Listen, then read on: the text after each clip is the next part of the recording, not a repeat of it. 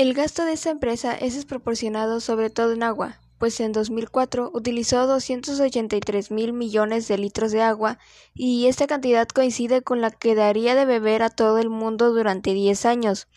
O lo que es más importante, habría dado agua durante 47 días al año a todas las personas que no tienen agua potable. Es una de las razones por las cuales la compañía recibe duras críticas.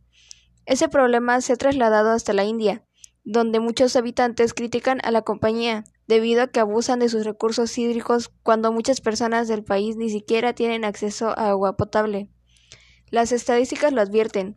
La relación entre Coca-Cola y el medio ambiente es negativa, precisamente porque por cada litro de Coca-Cola se, será necesario gastar 2.7 litros de agua. Esta cifra nos debería hacer reflexionar sobre el problema que supone la presencia de esa empresa en países donde el acceso del agua potable es limitado. Lo más importante es estar informados sobre este tipo de realidades. Tal vez nos hagan entender que la bebida de la felicidad tal vez reporte felicidad solo a nivel superficial.